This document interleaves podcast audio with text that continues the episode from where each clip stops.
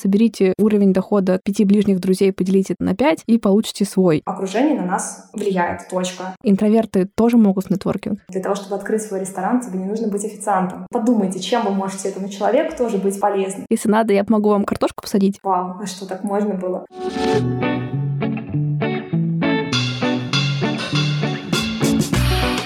Всем привет! Это подкаст «Возле фикуса» и я его ведущая Динара, практикующий терапевт и автор телеграм-канала «Ноэт Ковчег». Устраивайтесь поудобней. И сегодня у нас в гостях кофаундер Random Coffee Ольга Малюк. Также у Оли есть свои игры для близкого общения незнакомые. И все это у нас тесно связано с темой нетворкинга, знакомства с людьми, которые могут открыть для вас какой-то новый мир и в сфере рабочей, в какой-то еще. Об этом мы сегодня хотим поговорить. Привет, Оля. Привет, Динара, и привет всем, кто нас слушает. Расскажи немножечко вообще про Random Coffee. Что это такое, как это связано с темой нетворкинга? С темой нетворкинга Random Coffee связан напрямую. Random Coffee — это сервис для профессиональных и дружеских знакомств. Мы четыре года назад с ребятами придумали миссию помочь людям сформировать свое окружение. Заметили по собственному опыту, что где-то после 30 становится очень сложно. У кого-то это раньше, у кого-то позже. Найти людей, близких по духу, единомышленников, с которыми ты будешь либо дружить, либо расширять какие-то свои профессиональные навыки, знания и так далее. Это обычно неловко. Неловко написать, неловко познакомиться. А когда ты преодолел вот эту неловкость и написал, позвал там на кофе, чтобы познакомиться, ты себя чувствуешь в неравной позиции, потому что это как будто тебе больше нужно. И мы подумали, а что если взять вот эту неловкость первого шага и отдать на сторону и этим будет заниматься умный ботик, присылать тебе собеседника, говорить, вот это уже подобранный под тебя классный человек, твой единомышленник, он совпадает с тобой по целям и интересам, и все, что тебе нужно, написать ему и договориться о том, чтобы сходить попить кофе или созвониться. Так эта идея зажила. Нам вот две недели назад исполнилось 4 года. Сейчас сервисом пользуется больше 70 тысяч человек ежемесячно, и кажется, что она полезна и важна не только для нашей фаундерской команды, но и для наших клиентов. Это прям впечатляющие цифры, 70 тысяч человек. И когда мы говорим про нетворкинг, хочется, наверное, услышать какое-то, знаешь, такое прям учебничное определение. Ну, слово, понятно, примелькалось, но что же такое нетворкинг? И зачем вообще люди это делают? В моей жизни осмысленный нетворкинг появился не так давно. Весь мой профессиональный опыт до Random Coffee, он был связан с продажами, с развитием бизнеса. Я работала в крупных IT-компаниях и довольно регулярно ходила на разные конференции, мероприятия, метапы и так далее. Все говорили и сейчас продолжают говорить, и я с этим согласна, согласна, что, например, конференции — это вообще не про получение знаний, это как раз про нетворкинг. Но то, что я там видела, это было такое вот люди с горящими глазами, очень смелые и дерзкие, они подходили и говорили, я представитель компании «Ромашка, возьмите, пожалуйста, мою визиточку, мы делаем конструкции для жилых домов там, и так далее, и так далее. Впихивал тебе визитку, я чувствовала себя максимально неловко, Зачем так делать? Зачем мне эти визитки? Как будто в этом не было человека. И я, конечно, ненавидела слово нетворкинг и ненавидела вообще все, что связано с присутствием публичным где-то в толпе людей и необходимостью знакомиться. Потому что вот этот шаблон человека, который тебе пытается что-то впарить, он очень плотно ассоциировался со словом нетворкинг. Потом, когда произошел переход от моей работы в корпорации, в корпоративной карьеры, в предпринимательство, я столкнулась с кучей разных вопросов, как решать которые я совершенно не знала, как-то интуитивно активно начала обращаться к другим людям, которые те же самые вызовы проходят, за помощью, за тем, чтобы они поделились опытом со мной или своими какими-то знаниями, ресурсами, контактами, а я взамен видела, что я здесь полезна и предлагала свою помощь. Абсолютно безвозмездно, просто потому что было ощущение, что это важно и нужно. Смысленный нетворкинг для меня он случился, когда я перешла в предпринимательство, и я для себя нетворкинг определяю как каноническое какое-то определение. Создание, поддержание или развитие отношений и развитие отношений, которые основаны на взаимной помощи. Заметила, что я частенько в последнее время слышала такой глагол «нетворкать», вот прям в таком виде нетворкать, у меня всегда какие-то странные ассоциации, какие-то картинки с тверком почему-то представляются. Довольно странные, очевидно. И тут мне хотелось тоже уточнить, пока ты говорила про обмен опытом, обмен общим видением, может быть, какое-то вдохновение или уже непосредственно создание совместных проектов или использование контактов. И у меня в этот момент была мысль про менторство. Это тоже отдельная культура, культура, насколько это схожие вещи или это принципиально разный момент? Позиция равного равному или позиция более опытного в своем моменте? Это вещи, как мне кажется, параллельные, взаимодополняющие, например, менторство, наставничество и нетворкинг. У них, ну, просто разные цели, но на самом деле внутри менторства тоже лежит создание отношений и тоже лежит нетворкинг. Я бы не стала это как-то или-или, это параллельные совершенно вещи. Ну, если отвечать на твой вопрос, если говорить про наставничество, то да, это передача ресурсов от того, у кого их больше, да, много опыта и много ресурсов тому, кто готов это принимать. Менторство — это когда вот мы с тобой встречаемся и обмениваемся своими какими-то знаниями и опытом. Концепция, которую предлагает Александр Кравцов в своей книге «Найди ментора». И он как раз объясняет, кто такой ментор, что это совсем не про отношения равных людей, у которых там похожий опыт, у которых похожий доход, которые там построили похожее количество бизнеса. Это, наоборот, отношения очень неравных людей, один из которых обладает достаточным количеством ресурсов, которые он может дать своему менти, и это поможет тому выйти на следующий уровень. Мне такая концепция менторства ближе, чем то, что обычные люди подразумевают. Ну, это как-то, да, расширяет, что ли. Как будто какая-то есть особая роль, удовольствие, какая-то гуманистическая прелесть для этого у ментора. И мне кажется, в этом, правда, большие смыслы, что как будто люди, доходя до какой-то точки, у них, правда, открывается какая-то чакра, такая потребность в том, чтобы в широком смысле слова делиться и вот отдавать, и найти того, кто горящими глазами будет принимать, это, правда, особая форма удовольствия. Да, да, абсолютно верно. В этом может не быть никакого никакой личной пользы у ментора. Очень часто человек ничего не просит взамен, ему просто приятно отдавать. По пирамиде потребностей его потребности практически все закрыты, они, он находится на каком-то уже высоком уровне, где ему важна самореализация, он здесь вот готов отдавать, таким образом самореализуясь.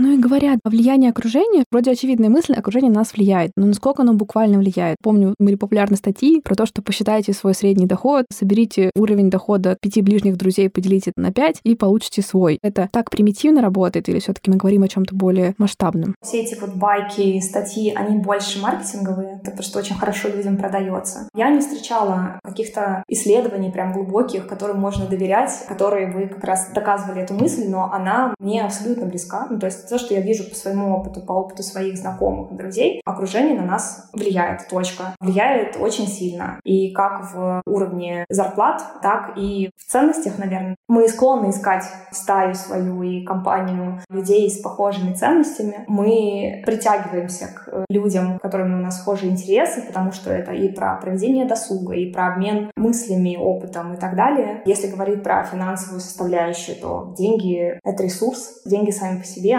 если они не работают, они, наверное, мало что значат, но они позволяют тебе покупать квартиры, машины, путешествовать там и так далее, и так далее. И люди из того, что я вижу, компании, которые едут вместе отдыхать, они предпочитают ну, примерно в одном бюджете укладываться. Или люди, которые живут в каких-нибудь там элитных домах, то у них примерно похож доход. Поэтому точно окружение наше сильно влияет. Я не знаю, там это среднее из пяти или из шести или из ста твоих знакомых, но как это доказать, фиг знает. Что это правда интересно, ну, я вот сейчас тоже про это думала, как будто бы это может быть даже, знаешь, на уровне системы мышления, да, уровня притязаний. То есть элементарно, там вот мы тоже обсуждали психологами, да, либо вы можете тусоваться с коллегами, которые убеждены, что психологи обречены гнить в нищете, где-нибудь в ПНД, ни на что не могут повлиять, и вообще может быть там куча разных убеждений, и нет смысла там пытаться что-то делать, вести блоги неэтично, и вообще надо помогать людям, а брать деньги еще и стыдно. Это одна, например, концепция. Другая философия про то, что мир огромный, полный возможностей, много всего можно делать и полезно полезного, и в том числе монетизировать свои какие-то услуги, развиваться, расти. И очевидно, что если окопаться в комнате с пятью людьми одного типа или другого типа, вероятность того, что ты встанешь, пойдешь делать, и тебя еще и поддержат в процессе и скажут, ты что там, в облаках, пожалуйста, не витай, а слушай, классно, супер, чем могу поддержать, а давай вместе, а давай поищем какую-то информацию, я поделюсь с тобой ссылочками. Это, конечно, очень сильно влияет. С другой стороны, да, как и психотерапевт, и просто человек, которому, наверное, интересны человеческие отношения, я думаю, вряд ли бы я попала на этот путь другим образом. Да, мне бывает немножко немножко тревожно от такого, знаешь, как будто тренда современности очень много говорить про людей немножко, что ли, с позиции полезности, функциональности. То есть, знаешь, такой некий нарциссический, что ли, тренд, да, и когда история про нетворкинг, а мое окружение не вредит ли оно мне, а дайте я избавлюсь от всех старых друзей, которые меня тянут ко дну, ну, как будто такая риторика иногда немножко считывается, и это, конечно, прямо как-то, ну, вызывает определенную во мне настороженность и, не знаю, даже какую-то грусть, наверное, потому что как будто бы люди — это ведь не только функции. Ну, вот такая сложная история, как вот у тебя вот именно с таким этическим, что ли, компонентом? Не слишком ли цинично выстраивать э, полезные отношения? Мое определение нетворкинга — это все таки отношения, которые построены на взаимопомощи, а не на взаимной пользе. С одной стороны, я как бы не согласна с тем, что важно смотреть только на то, полезен ли тебе человек или нет, и поэтому принцип упускать его в свое окружение, делать частью или не делать частью. Потому что, да, это как будто неэтично. С другой стороны, мы только что говорили про менторство, которое прямой пользы не предусматривает для ментора. Здесь можно сказать, что вот есть примеры, когда отношения строятся, когда нет пользы.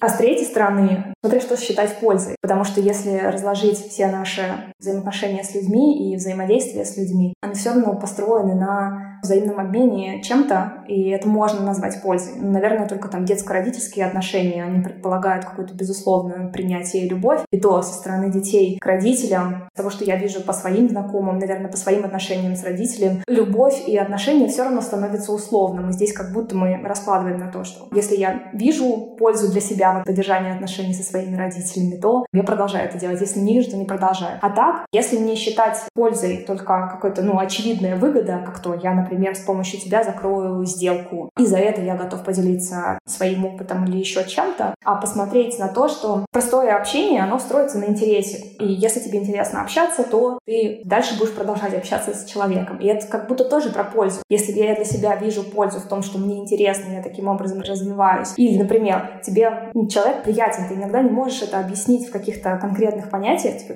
просто вот у вас одноволновость случился матч.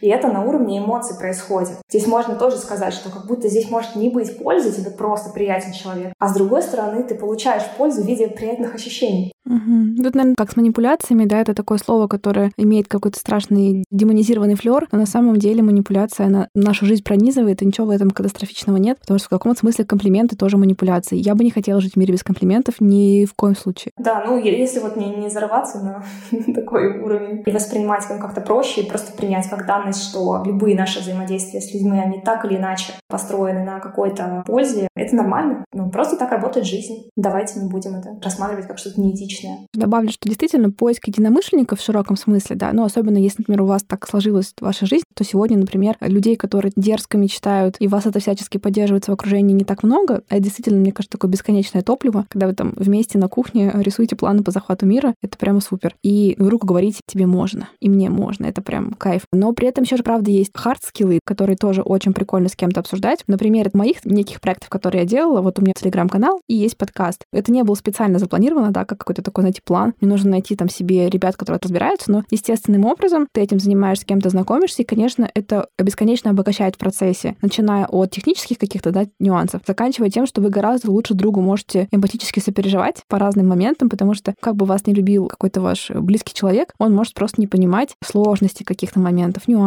как там из-за чего-то вы можете реально расстроиться или обрадоваться. И тогда, конечно, правда здорово, что можно прийти к тем, кто скажет, блин, а я знаю, чего это стоит. И это реально круто. Да, но и при этом вряд ли ты идешь к этим людям с каким-то своим запросом, с посылом «давайте вы мне скажете вот это, а я вам дам вот это». Или к тебе, когда приходит, ты говоришь «а, а, подожди, это я тебе не расскажу, потому что надо придумать, что я могу получить взамен». Правда? Ведь это скорее работает на уровне «к тебе обращаются». Если у тебя есть чем поделиться, такой «вау, нам, правда, как правило, нравится помогать, нам нравится быть полезными, нам нравится видеть результаты того, как мы помогли. Это такие простые социальные удовольствия все таки в целом. Наверное, только какие-нибудь очень высокофункциональные психопаты могут делать примерно так, как ты говоришь, но они, скорее всего, будут качественно маскироваться, потому что они же высокоуровневые не просто так. Какое поведение допустимо, когда ты человек публичный, например, тебе вот так или иначе сыпется просто миллиард разных запросов от совершенно разных людей, и ты вынужден очень сильно фильтровать то, на что ты будешь свое время отдавать, и тогда здесь вот какие-то заградительные барьеры ставятся, что я готов свое время уделить только если и дальше там чек-лист, что тебе нужно сделать, чтобы получить доступ к моему телу и мозгу. Ну, в этом смысле, да. Поэтому хочется тут какую-то странную рекомендацию дать. Если вам кто-то где-то нравится на заре его творчества, ну, любого вида творчества, технического творчества, музыкального, текстового и прочее, пишите этим людям в начале их пути. Скорее всего, тогда ваша обратная связь и поддержка будут очень цены, и человек, в принципе, будет, ну, у него не будет так стерта оптика, потому что вокруг будет меньше людей, и, в принципе, тогда можно выстроить прям очень классные теплые контакты. Понятно же, наверное, что я имею в виду? Да, ну, другой вопрос, что это порой очень сложно поймать звезду на этапе ее восхождения, и, наверное, не стоит себе ставить это как цель, но мне бы хотелось такое напутствие дать, что если вам, в принципе, нравится то, что человек делает, то не стесняйтесь делать ему комплименты. Это вообще дико приятно, и этого так сильно не хватает. Скорее, какая-то история про кармический менеджмент. Я вот себе прям напоминаю написать отзывы на компании, чьи услуги мне очень нравятся, или стараюсь поддерживать людей, которые вот находятся в моем поле, простым словом «спасибо большое, я послушала, мне нравится, продолжай», потому что я знаю, как это хорошо работает, как это стимулирует дальше продолжать. И вторая мысль, которая у меня возникла, что мне хочется поддержать тех, кто думает, что если человек публичный, и у него там есть какие-то супер регалии, то он максимально закрыт от общения с тобой, обычной Олей или обычной Машей, которая ходит там на свою работу в офис и, в принципе, считает, что она живет скучной жизнью. Не стоит терять надежду до таких людей достучаться, потому что они очень часто бывают как раз открыты на то, чтобы поделиться своим опытом честно, искренне и абсолютно безвозмездно. Но очень важно, с каким запросом вы придете и насколько вот ваше вот это обращение к такому человеку будет затрагивать вот реально струны его души. То есть это должно быть не из серии там «Я прихожу к Аркадию Волжу, создателю Яндекса, говорю, Аркадий, я Оля, мне интересен ваш опыт, можете выделить мне час времени на обед?» Ну, как бы Аркадий посмотрит и подумает, блин, что это такое?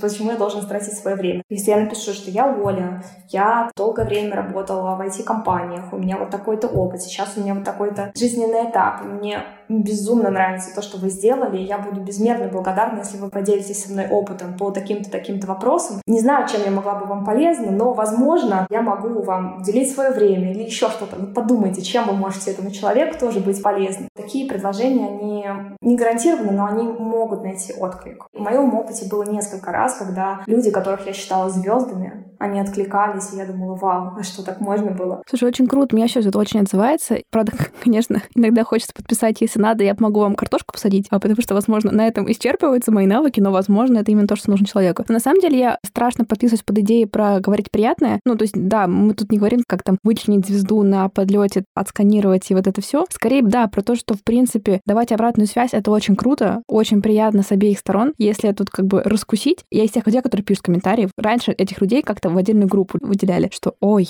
те, кто пишет комментарий, а я люблю их писать, как правило, пишу позитивный. Особенно, наверное, приятно это делать для таких как раз не очень медийных людей, потому что, видимо, есть какое-то впечатление, иллюзия, что, ну, это, наверное, она что тогда эти слова, вероятнее всего, будут услышаны и, наверное, важнее на этом этапе человеку. То есть у меня, например, была, есть, наверное, сейчас я просто забросила, папочка с какими-то теплыми словами, которые мне писали а, на разных там этапах какого-то моего публичного проявления, и ранее из них, правда, меня особенно сильно поддерживали, и я за это людям бесконечно благодарна, начиная там просто с поддержки своих друзей в том, что они делают. Ну в целом, по-моему, это огромное удовольствие людях что-то прекрасно разглядывать и им это возвращать и преподносить, потому что ну, это какой-то великолепный исследовательский, мне кажется, путь. А этими открытиями точно хочется делиться. И это то, что точно находит в людях отклик. Особенно если это как-то вы искренне делаете, это ну, невозможно пройти мимо. Если продолжать тему нетворкинга, может стать для вас точка контакта с человеком, с которым вы хотите познакомиться, или, возможно, он захочет с вами познакомиться.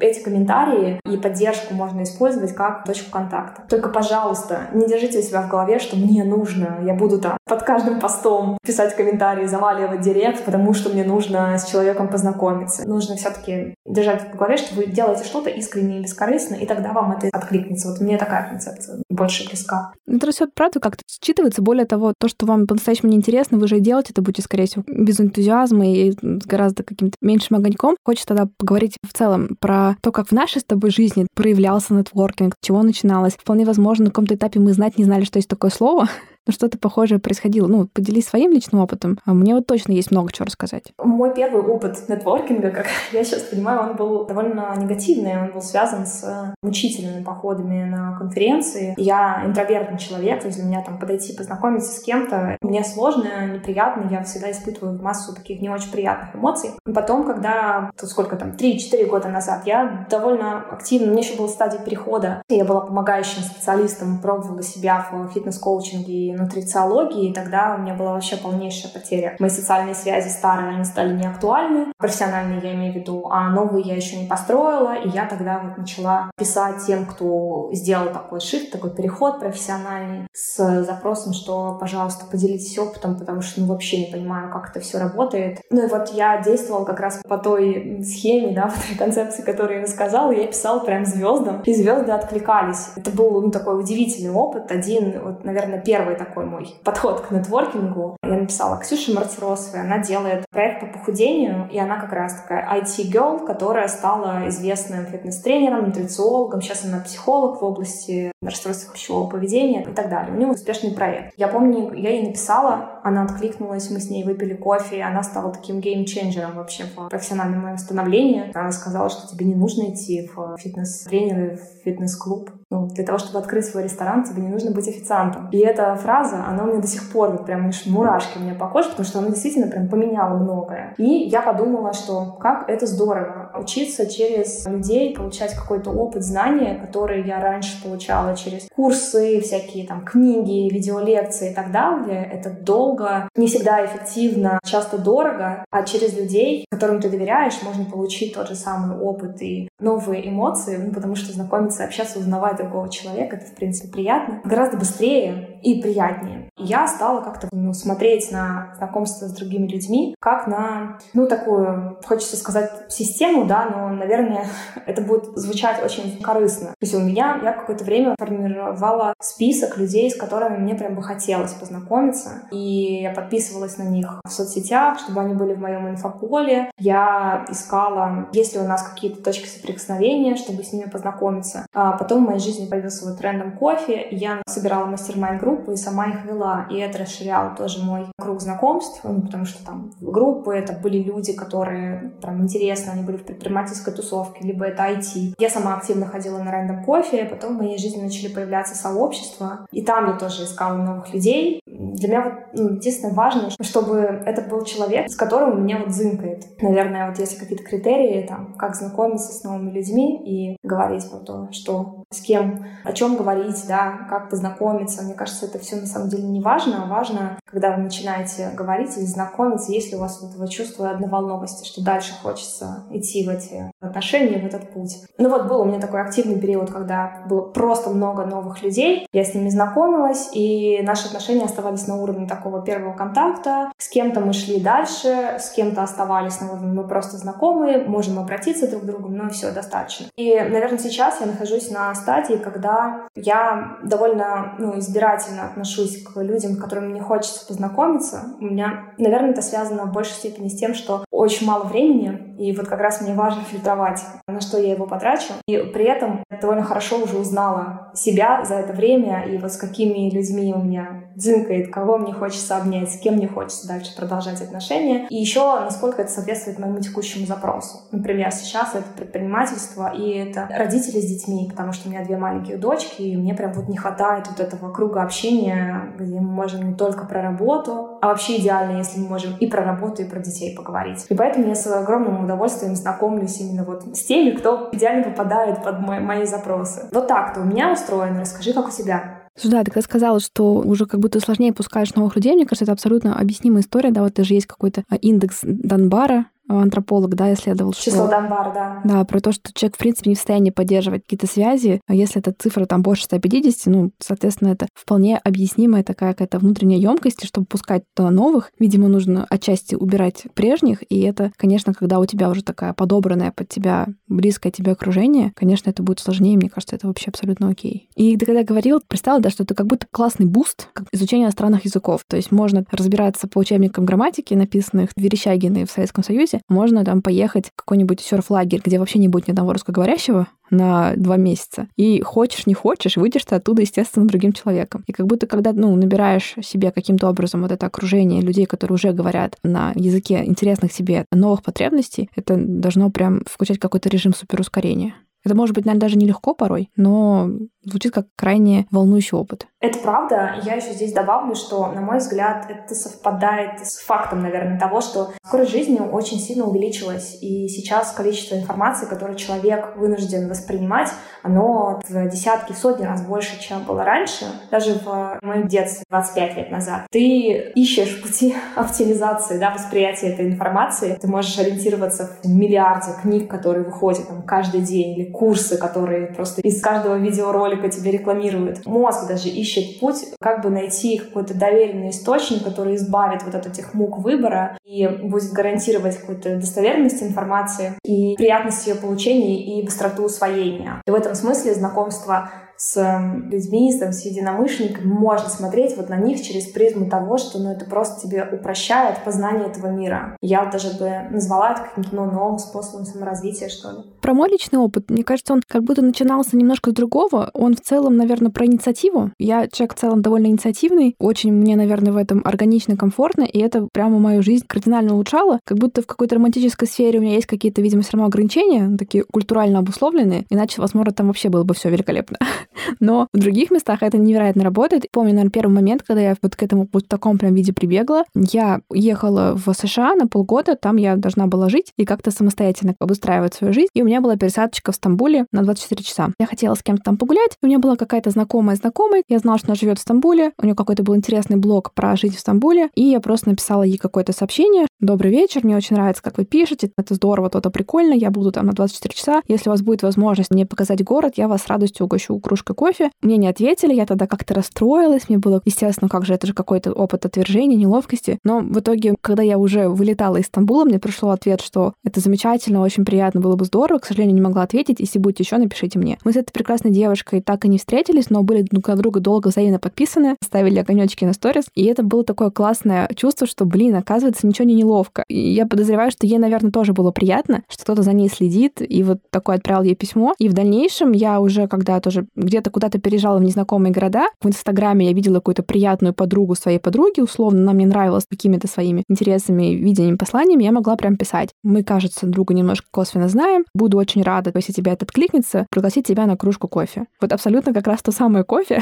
правда, не настолько рандом, такой спешлти, можно сказать, кофе. И у меня так появилось несколько очень близких друзей. Меня потом как-то звали на ответные свидания, и все было замечательно. И тогда вот общая идея, что если проявить инициативу, в вашей жизни может появиться то, чего в ней могло бы не быть. И ты такой, м наверное, тогда игра стоит свеч. Вроде бы у меня были какие-то опыты отказа. Честно говоря, мне, видимо, эмоционально они не сильно закрепились, но было такое, что мне писали как-нибудь вежливо в духе, ну да, спасибо, это, конечно, интересно, здорово, но по каким-то причинам мне не актуально. И это тоже абсолютно окей, конечно же. В дальнейшем, так как у меня это, наверное, с работы происходило, мне кажется, как будто подкаст стал таким, знаешь, как просто венцом всей этой истории, потому что вот все эти приколы, с кем бы вы хотели выпить кофе из известных людей, ты такой, м-м, Стивен Фрай, и все это осталось в каких-то фантазиях. Иногда эротических, иногда нет, но Стивен Фрай в моем случае, это, к сожалению, невозможно, но какие-то прекрасные юноши, наверное, могут и о таком помышлять. Ну и, в общем, с подкастом было как-то интуитивно, просто я ну, начала звать людей, которые мне интересны. И зачем бы мне было звать тех, кто мне не интересен? Как правило, у меня, правда, такой, мне кажется, острый интерес вот к теме, к человеку. И я обычно пишу такие персонифицированные письма, ну, почему мне хотелось бы. И вот, собственно, я так не планировала, но со многими у меня остаются какие-то контакты. Я продолжаю что-то даже делать вместе. И даже если это не так, мне кажется, в принципе, постоять рядом с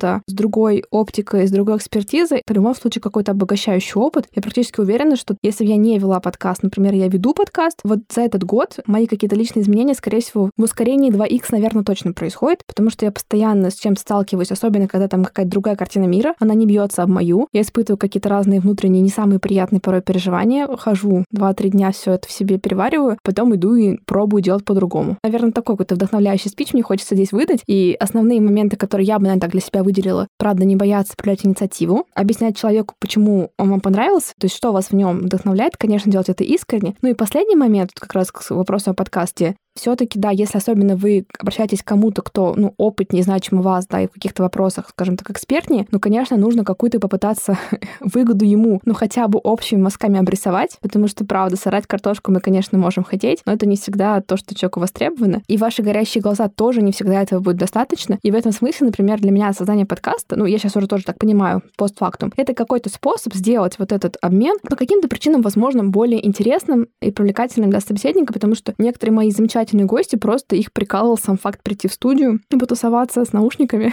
Я очень рада подарить им такой experience, если взамен ну, я и слушатели смогут прикоснуться до какой-то их интересной оптики жизни. Поэтому спасибо тебе, да, что тоже удалось уговорить тебя на это мероприятие. Спасибо. Очень вдохновляющий спич, это правда. У меня столько мыслей вокруг было, и я половину из них уже растеряла. Я очень плюсую к инициативности. Здесь я поделюсь какой-то своей личной историей. Я много лет была в состоянии обиды глубокой, что мне все должны, и мне постоянно не додают. Это было напрямую связано с тем, что инициативу я не проявляла. В какой-то момент я решила начать просить то, что мне хочется. И это какая-то такая мысль, она очень банальная, очевидная, но она мне реально прям десятилетиями не приходила даже в голову. И, о чудо, я начала получать то, что я хочу, просто попросив об этом. Люди вам ничего не должны. Пока вы их не попросите, они не узнают, что вам хочется, и, скорее всего, не дадут вам, соответственно, то, чего вам хочется. И в этом смысле быть инициативным человеком — это очень э, помогает вам двигаться и получать то, что вы хотите, и двигаться вперед. И в частности, в плане нетворкинга, если вы хотите познакомиться с кем-то, или узнать какую-то информацию, или еще что-то, найти друзей и так далее, здесь инициативность, конечно, приобретает, например, очень большое значение. Не бойтесь ее проявлять.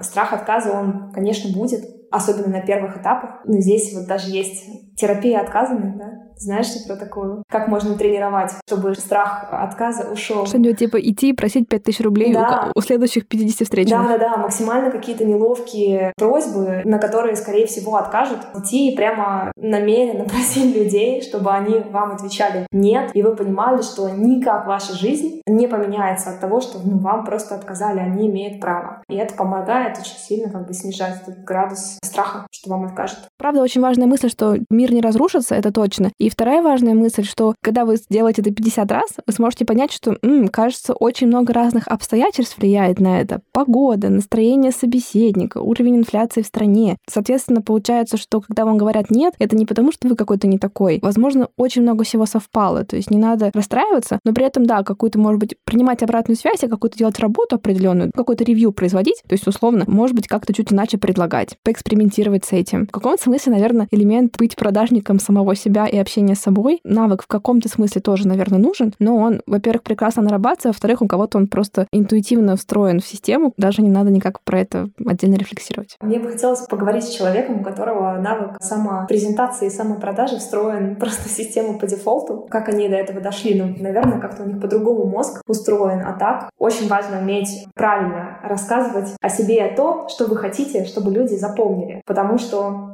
Наш мозг — это огромный компьютер, который укладывает информацию в маленькие-маленькие коробочки. И когда мы слушаем историю о другом человеке, мозг раскладывает это на такие вот теги, которые он кладет в большую коробочку, которая называется, например, там, Динара, знакомится с Динарой, и Динара рассказывает, я психотерапевт, я ездила в Нью-Йорк после учебы, я веду подкаст, веду блог и так далее. У человека отложится, ага, Динара, психотерапевт, Нью-Йорк, учеба, блог, подкасты. И поэтому, с одной стороны, вы можете быть любым, вы можете рассказывать совершенно любую историю о себе, а с другой стороны, ну, очень важно сделать эту историю запоминающейся для другого человека. Потому что он дальше это разложит на вот эти маленькие составляющие и будет из своей коробочки доставать. И чем больше эти коробочки будут близки к, к сфере его интересов, тем выше вероятность того, что дальше ваше общение на уровне там, первого касания может перерасти в нечто большее. Нечто большее, там какие-то профессиональные, деловые связи, может быть дружба, может быть там еще что-то.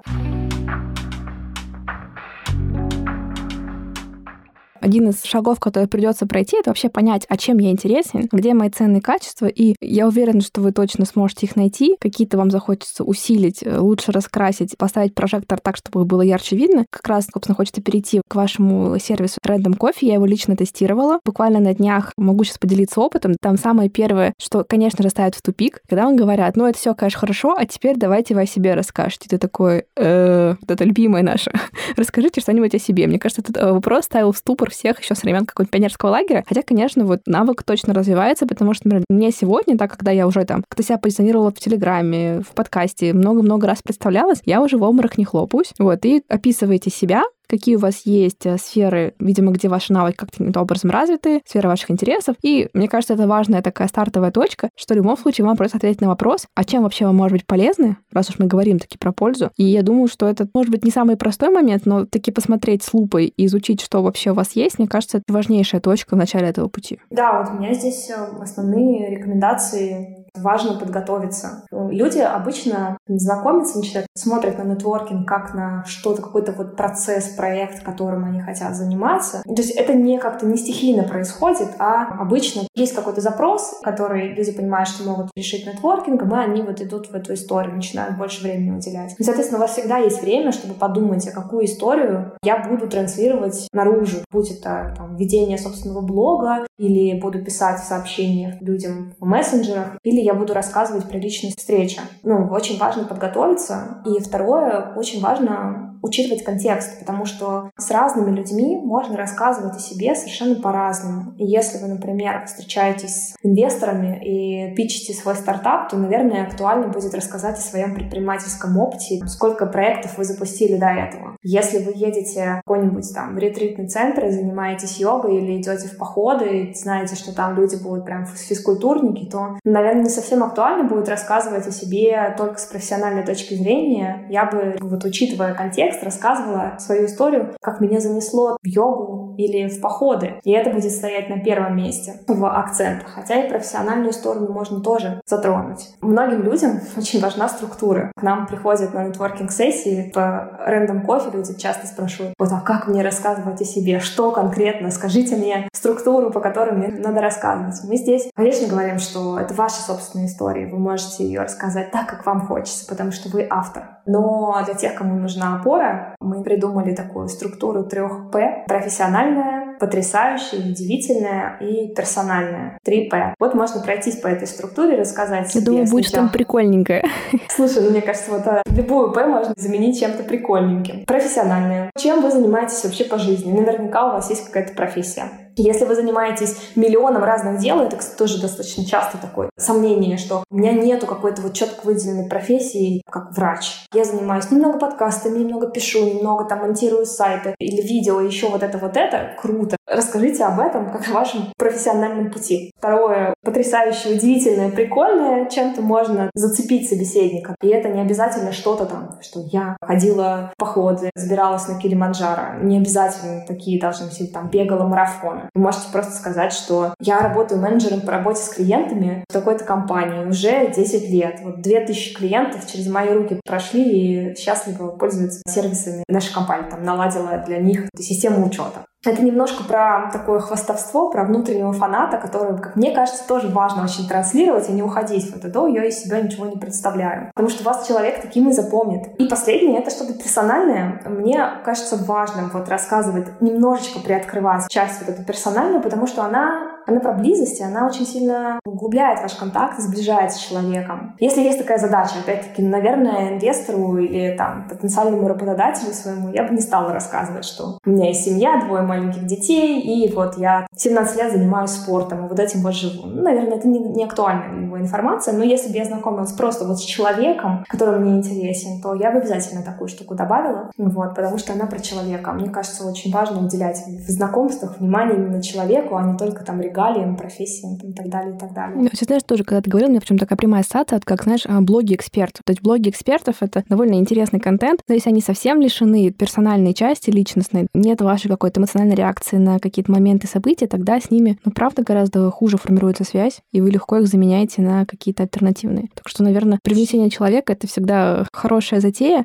Как еще можно подготовиться к этой первой встрече? Тут еще, знаешь, у меня какая возникла идея, что можно экспериментировать. Это же прекрасное поле для того, чтобы экспериментировать. Расскажите здесь о себе вот так, здесь по-другому. Попробуйте по-разному проявляться. Кажется, что этих встреч может быть много. Вы как раз сможете там лучше понять вообще себя изучить, исследовать, и ну, как будто это в каком смысле безопасное пространство, потому что вы здесь вместе с какой-то схожей целью. Мне кажется, это не худший способ вот так вот начать тестировать способы самопрезентации в том числе. Полностью с тобой согласна, и мне очень нравится эта идея экспериментировать, рассказывая и разные истории, и по-разному, может быть, себя как-то эмоционально проявляя. Здесь я суперэкспрессивная такая там, девушка или парень, здесь я тихая, застенчивая, мудрая, сдержанная. И смотреть, как вам в этом всем, потому что со временем, конечно, конечно, в таких экспериментах очень сложно ну, найти какую-то вот опору. Мне кажется, важным найти такую самопрезентацию и сделать так, чтобы вам было комфортно в этом новом общении. И это во многом пусть про познание именно самого себя. Вот мне, например, комфортно быть вот в таком образе, потому что он мой, потому что здесь я максимально чувствую себя собой, и он не отвечает, возможно, чьим-то представлениям о крутом нетворкере, но так мне максимально комфортно. И мне комфортно рассказывать про себя вот такую историю, а не как я пробовала, экспериментировала. Поэтому я прям плюсую за идею с экспериментами. И особенно прям рекомендовала бы отнестись к этому как к эксперименту тем, кто только начинает свой путь в знакомствах и нетворкинге, что я экспериментирую с разными своими состояниями и с разными историями. И, возможно, здесь для кого-то вот эта неловкость первого шага и страх первого контакта может поддержать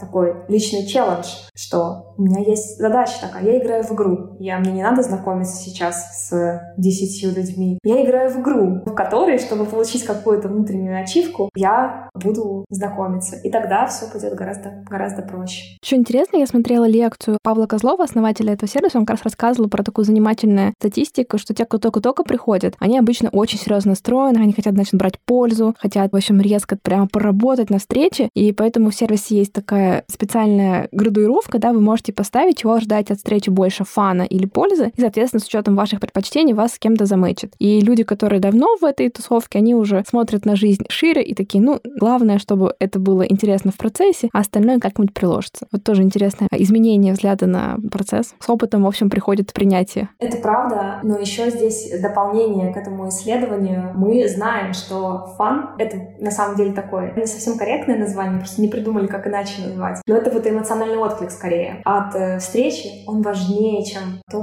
получил ты пользу или нет. Мы делали глубинное интервью и спрашивали у человека, с чем вы пришли, какой у вас был запрос на встречу, он был про пользу или про эмоции. Потом, удалось ли получить это от встречи, и как бы вы оценили свою встречу. И те люди, которые говорили, что я пришел за пользой, но они не получили пользу, ну, по каким-то причинам, но им человек зашел, у них случился вот этот эмоциональный матч, они оценивали встречу на 10 из 10. Из чего мы делаем вывод, что на самом деле вот эта эмоциональная составляющая гораздо важнее, чем то, смогли вы узнать, как там настраивать таргетированную рекламу или где искать главного бухгалтера для своей компании или любой такой запрос из серии пользы, или вы не получили этого, но вам просто было по кайфу общаться с человеком. И я, конечно, всегда это держу в голове, когда общаюсь и когда думаю, что вот надо пойти на встречу, потому что мне, наверное, это будет полезно. А потом я вспоминаю, что, конечно же, важнее, чтобы просто с человеком было о чем поговорить, и мне было приятно это. Слушай, я как раз вот договорилась о встрече в следующую пятницу, и так с интересом определенным жду, как оно пройдет. Ну, возможно, даже буду писать в соцсетях подкаста о том, как случился мой первый такой официальный нетворкинг, потому что ранее это происходило как-то более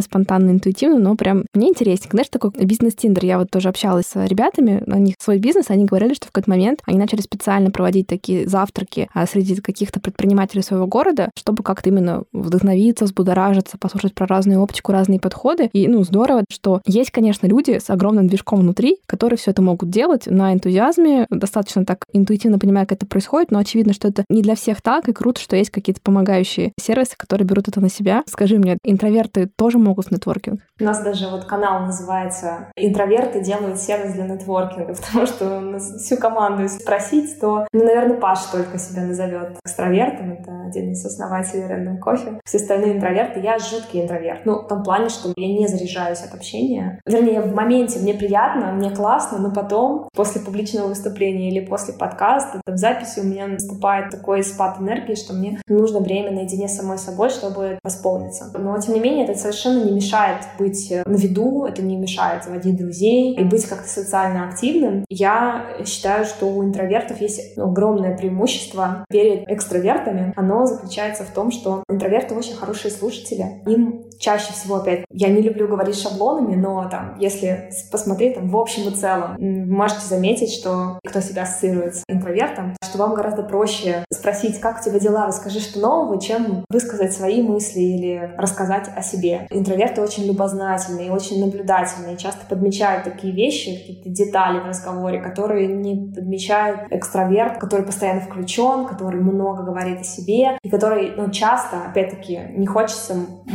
там, говорить за всех но часто очень ходит на поверхности. У экстраверта тоже есть неоспоримые преимущества, но преимущество интроверта в том, что они способны создавать, поддержать и развивать такие глубокие отношения. И может быть сложно идти вот на количество и познакомиться с тысячу людьми за три месяца, но они способны создавать количественно меньше, но качественные отношения. А отвечая на твой вопрос, интроверты ну, абсолютно точно могут нетворкинг где-то успешнее, на мой взгляд, вкус, чем экстраверты. Я еще в лекции слышала тоже от Павла рекомендацию, что старайтесь какой-то соблюдать баланс в беседе 50 на 50. Мне кажется, это, в принципе, какая-то универсальная идея. Я вот могу сказать, что большинство моих близких друзей все таки у нас каким-то образом есть какая-то внутренняя договоренность, что мы стараемся, ну, это звучит как будто очевидная мысль, но, к сожалению, я думаю, многие замечали на опыте, что не в каждом общении происходит ощущение, что и тебя послушали, и ты высказался. И очень здорово к этому стремиться. И вот прям была рекомендация, да, на этой какой-то встрече стараться следить, что если вы чувствуете, что вас понесло, можете себя ласково остановить и передать микрофон собеседнику. Какие-то есть на еще рекомендации, как человеку можно было бы поддержать себя, когда он отправляется вот на такую первую встречу в своей жизни? Я бы рекомендовала, ну, во-первых, заранее подготовиться, насколько это возможно. Потому что сейчас многие люди публичные, их соцсети открыты, они рассказывают то, чем они занимаются. И если вы идете на встречу, особенно с человеком, встречу, с которым вы ждете, будет классно немножко почитать о нем, узнать. Не обязательно речь про какую-то звезду, даже просто обычный человек, да, чтобы вы заранее понимали, про что он продумали уже какие-то, возможно, темы для беседы, за что зацепиться. Или рассказывали те истории, которые будут интересны этому человеку. Короче, готовьтесь как к подкасту. Мне бы не хотелось, чтобы это выглядело как подготовка к экзамену, потому что никто, конечно, тебя экзаменовать не будет. Ну и это накладывает вот этот вот флер, что, блин, это так сложно, знакомиться с кем-то так тяжело, что-то готовиться к чему-то надо. Нет, без этого вы точно сможете познакомиться. Ну просто для того, чтобы, если вы хотите, чтобы встреча прошла успешно, вам принесла удовольствие вашему собеседнику, то, наверное, это ну, может помочь, потому что у вас будет больше цепок, больше, больше точек соприкосновения, если вы заранее узнаете, Ну, подключайте любопытство, да, можно, наверное, да, да, подключайте любопытство. Рекомендация, наверное, номер ноль. Разберитесь в себе. Я вот прям яро топлю за психотерапию и работу с психологом, потому что она помогает познать себя, потому что нетворкинг — это отношения. В отношениях вы транслируете себя. Мне кажется, классно, если вы в эти отношения входите, понимая, кто вы, про что вы, что вам нравится, что вам не нравится, ваши личные границы, понимаете, там, что такое быть токсичным, пассивно-агрессивным, манипулировать, делаете, стараетесь этого избегать, чтобы быть просто приятным человеком. В этом... Или делаете нас удовольствием и осознанным пониманием, почему именно вам так нравится это делать. Да, а не потому, что кто-то сказал, там, Оля Малюк рассказала, что нетворкинг — это классно. Кому-то не хочется, и это абсолютно окей. Вот поэтому моя рекомендация номер ноль — работайте с психологом, работайте над тем, чтобы быть приятным человеком и человеком осознанным, который себя хорошо знает, понимает, любит и заботится. Вот про подготовку, про то, чтобы уделять время своему своему собеседнику примерно равную себе. Ну и, наверное, такой вопрос из э, сферы вот этики и дальнейшего продолжения отношений, если вы хотите, чтобы ваши отношения дальше продолжались. Когда я говорю об отношениях, нужно там договориться, что это не, не про романтические отношения, хотя они, и они тоже могут быть.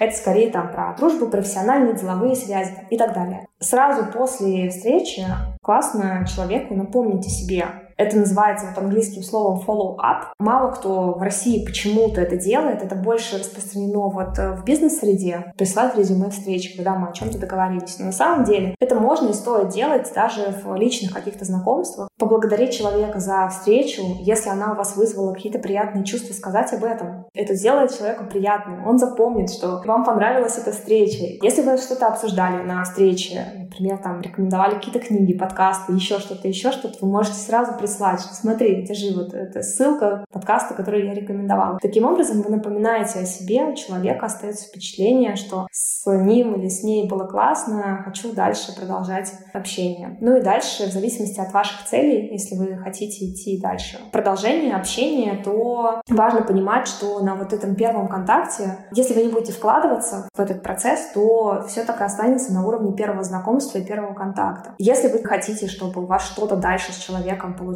и вы продолжили общаться, Напоминайте о себе регулярно, будьте полезным, старайтесь делать это безвозмездно и бескорыстно. И это очень просто, на самом деле, тоже высылать какие-то ссылки, полезной информации, знакомить с людьми, которые могут быть этому человеку интересны. Ну и э, думайте над тем, возможно, вы можете человека пригласить в какой-то совместный процесс, например, в обучение или сходить в поход, или сделать какой-то совместный проект, потому что вот этот совместный длительный процесс сближает, как ни одна встреча за кофе, на самом деле, потому что, вот как говорят, друг познается в беде. Мне кажется, любой человек, он познается в ходе какого-то процесса, который вы проходите вместе у меня будет встреча онлайн. Насколько вообще встречи онлайн там действительно уступают э, живым встречам? Вот как ты про это думаешь? Ну, они, безусловно, уступают. Нет каких-то исследований, я их, во всяком случае, не встречала, там, на сколько процентов уступают. Но в онлайне вы не можете видеть мимику, жесты, эмоции. Покраснело ли лицо там или еще что-то. Вот такие мельчайшие детали. Через экран, к сожалению, они не передаются. Человек может с вами разговаривать и выглядит вполне таким уверенным, а у него там нога вот так вот постукивает по полу, потому что его прям трясет. И вы можете это отследить на личной встрече и спросить, все ли в порядке. Я замечаю, что тебе некомфортно, как я тебе могу помочь. И ты не можешь это сделать онлайн. Но мне кажется, что мы живем в новых реалиях,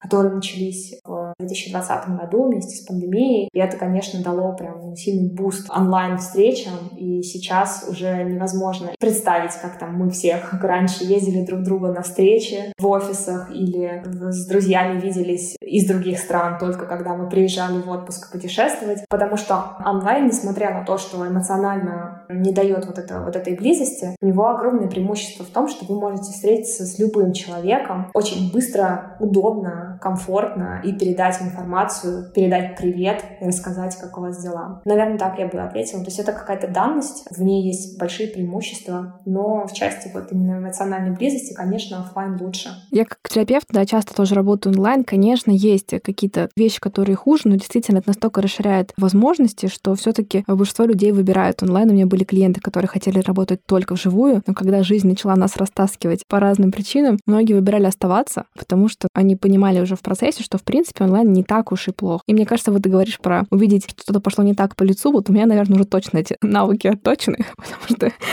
мне нужно было это особенно остро делать, и, в принципе, наверное, я смогу заметить дрожащую ногу, мне кажется, даже через а, маленький экран. Мне, наверное, как будто именно хотелось приключения, ивента, события, что я там специально куда-то иду, в приятное место. Вот это мне будет не хватать, но, наверное, это в моих силах. В конце концов, какой-нибудь схожу сама себе за красивым кофе или красиво себе налью в какой-нибудь прекрасный фарфор, что-нибудь придумаю, наверное, как всегда, мы можем повлиять на что-то в меру наших возможностей. Последний вопрос, который мне хотел задать тебе, все-таки где грань какая-то между нетворкингом и дружбой, как ее соблюдать, и не знаю, бывает ли такое, что одно перетекает в другое? Для меня этой грани нет, не нужно разграничивать, потому что нетворкинг для меня, опять-таки, это не только про деловые связи, это про создание отношений. Цель этих отношений может быть дружба. Например, это один из моих актуальных запросов. Я через знакомство ищу друзей. И я прям говорю о том, что мне не хватает друзей. Но понятно, что дружба — это какая-то очень глубокая стадия отношений, как романтические отношения, поэтому к этому нужно идти через множество-множество касаний и познания. Поэтому, отвечая на твой вопрос, я не делаю разграничений отношений. Дружба — это один из типов отношений, к которым можно прийти благодаря нетворкингу. Все можно, ничего не запрещено. Прекрасное завершение. Прекрасное завершение, да. Слушай, ну да, тогда, наверное, хочется пожелать нашим слушателям удачи. Работайте над дружбой, дружите по работе и совмещаете все вместе под разными соусами. Что бы ты сказала в качестве какого-то такого финального напутствия? Помните о том, что вокруг вас очень много удивительных, уникальных, интереснейших и прекрасных людей. Разрешите себе узнать этот мир в его полноте и в самых ярких красках через знакомство и познание других людей. Присоединюсь и скажу, что и миру тоже позвольте себя узнать, не обделяйте его такой жемчужинкой. Давайте прощаться. С вами была Динара и Оля. Пока-пока. Не забудьте полить цветы и подписаться на наши запрещенные социальные сети, на наш телеграм-канал, где мы выкладываем много всего интересного, делимся книжными подборками, показываем изнанку создания подкаста. Если вам хочется хоть немножечко визуала, вы сможете найти его именно там. Упоминайте нас в своих сторис, делитесь идеями и предложениями. Мы просматриваем все-все отметки, обязательно репостим их и прикладываем к сердечку. Слушайте нас на Apple Podcast, Яндекс Музыке, Castbox, ВКонтакте, на всех возможных площадках. Хорошего вам дня!